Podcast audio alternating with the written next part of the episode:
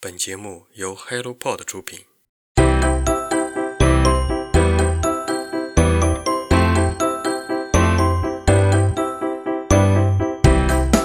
Hello，大家早上好，欢迎来到晨间舒适，我是花花。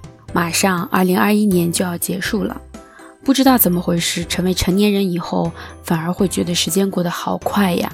每一天、每一年都是一眨眼的事情，以至于我们总是回顾过往，总是说以前怎么怎么样，也总是由衷的感叹青春真的很美好。在过去的一年里，你过得怎么样？过得好还是不好呢？有没有什么事情让你意难平？有什么事情又让你无法忘记呢？无论这一年过得好或者是不好，我们终归要走向二零二二年。愿新的一年里一切都好。今天依旧是关于我的二零二一年的好书推荐，如果你感兴趣，就听下去吧。《狮子之家的点心日》，作者日本作家小川米，译者廖文文，湖南文艺出版社。每个人所做的事情都有可能照亮别人的人生。三十三岁的海耶娜患有重疾，且到了绝对无法治愈的程度。小娜连父亲这个世界上唯一的亲人也没有告知，自己带上了少许的必要物品，选择了位于濑户内海柠檬岛的疗养院狮子之家作为最后的住所。每周日作为狮子之家的点心日，每一个住在这里的人都可以提出自己人生最后时刻想要吃的点心。只有小娜迟迟没有做出选择：豆花、可丽露、苹果派、牡丹饼。每一个点心都连成了一个珍贵的回忆。最后，小娜鼓足勇气写下了千层可丽饼，这是她第一次亲手为父亲做一点点心，也是第一次送给父亲的生日礼物。故事的结尾，小娜在吃完葡萄干三明治后，喝下了一口红茶后，静静的安息了。怎么说呢？可能总是接受美好结局的预设，主人公的离世显得那么的顺其自然，不出意外，却又十分惋惜。因为是疗养院的原因，书中也介绍起了很多美味的食物，被称为神之母乳的糖素，第一日清晨喝的第一碗小豆米粥，五雄先生想要吃来自台湾的花生酱豆花等等。美食除了在填饱肚子的同时，也在治愈人。每一道美食背后是记忆，也是温情。书中还出现了很多性格不同但却充满爱与温度的人。而小娜起初只是想安静地度过人生最后的一段时间，没有人打扰，独自消磨，保留最后的尊严。但这就是一个治愈的地方，放下病魔给予人的不堪，她脱下了束缚，自由生活。书中最让我动容的是小娜说的这样一段话：仔细想想，我总是以为好或不好来评断人事物，并且所谓的好与不好，不是针对自己，而是他人。我习惯无端的去揣测对方的情绪，牺牲自己的感受，以来讨好对方的欢心。长久以来，我都深信自己的幸福源于他人对我展露的笑容。大多数对于自己的判断能力比较模糊，以至于总喜欢问别人：“你觉得我怎么样？”书中这样解答道：“至少到最后，摘掉心灵的枷锁吧。有时候释然很重要，很显然，这也是最终的结果。”无缘无故被抢走的案子，努力过后没有结果的结果，以及无法走到一起的爱人，我们总要释然，我们总要放下一切，继续向前走。就像马儿面前挂着一根胡萝卜，好让它快一点。我给自己也挂了很多的胡萝卜，这样我便会有被救赎的感觉。然而以此为方向，抱着自己继续往前走。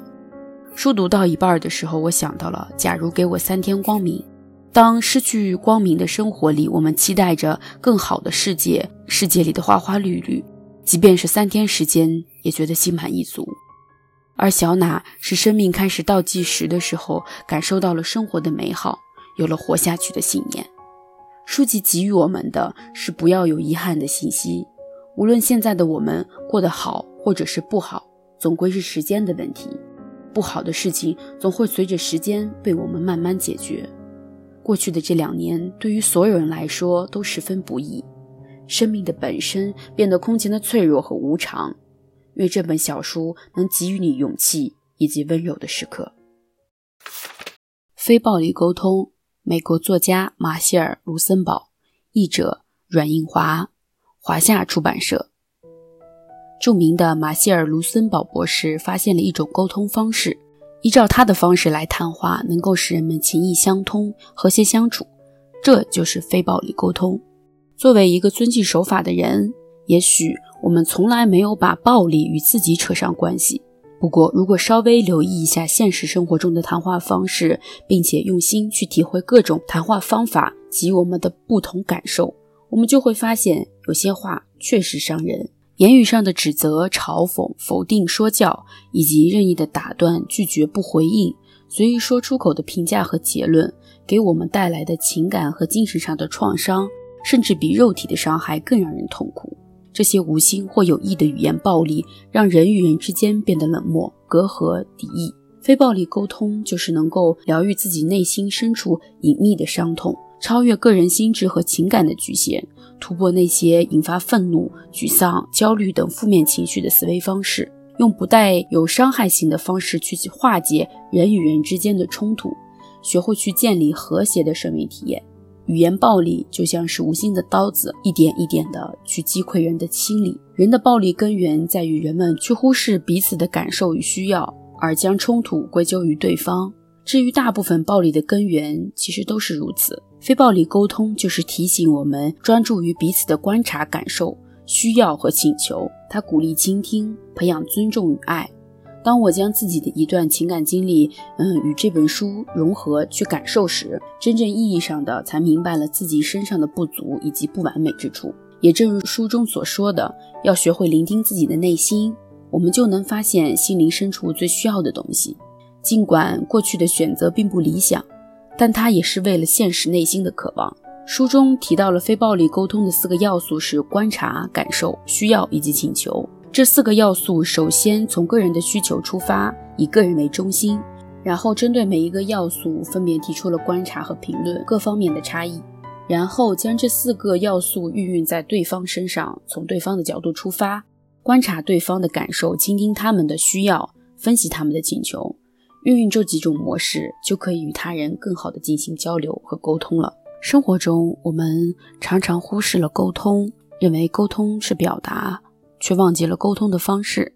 我们总是把最坏的、最不好的情绪给予家人和朋友，以及身边最亲近的人，却忘了收敛语言中的一点苛刻、一点讽刺的味道。当我们学会了如何与他人平等的对话时，我们才会获得别人的尊重，才会获得幸福。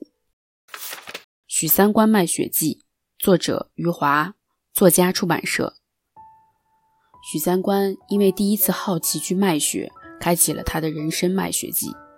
第二次因为伊乐把方将的儿子的头打破了，筹取医药费。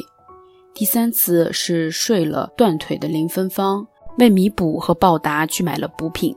第四次是因为1958年饥荒，为了让家人吃上一顿好饭。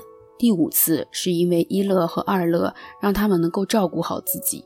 第六次是为了去讨好二乐的队长。等等，这一系列一共十二次，许三观前前后后卖了十二次血，由好奇到无奈。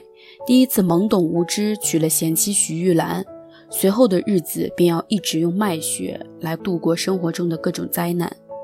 这本书说不上是悲剧，但也不是喜剧，没有华丽的辞藻来修饰，大概这就是余华的特点，越是普通，越能在读者心中刻画出形象。当时背景下，许三观一个普通人的生活，普通却又伟大。文章不写情，但全是情。许三观无比嘴硬，但却又无比心软。他爱他的妻子，即使妻子被挂上无比羞耻的牌子。在大批斗的时候，他一次不少的给妻子送饭，还在米饭下藏了他最喜欢吃的红烧肉。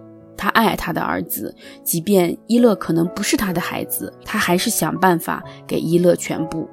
哪怕是命，他恨何小勇，但是得知何小勇快没命的时候，还是让一乐回去。许三观卖血，为了结婚，为了救命，直到最后为了爱和可笑的尊严。许三观的故事很小，小到读完这本书就像是听了一个隔壁邻居家的故事，但是这就是一个能给予人内心深深扎下印子的故事。回想起来不由得感叹两声。初次遇见余华是大二的时候，读完《第七天》这本书，我长长的叹了一口气，是释然，是终于。但之后我也马不停蹄地读了《活着》，再读许三观，已经是工作一年以后了。余华的作品总是没有给我很多读完以后酣畅淋漓的感觉，总是压着一口气，总是默默悲伤，但却津津有味。今天的好书推荐就到这里。如果你对这几本书有更多的想法和看法，欢迎在评论区跟我留言。让我们一起阅读，让阅读成为人生的可能。期待下一次再见，拜拜。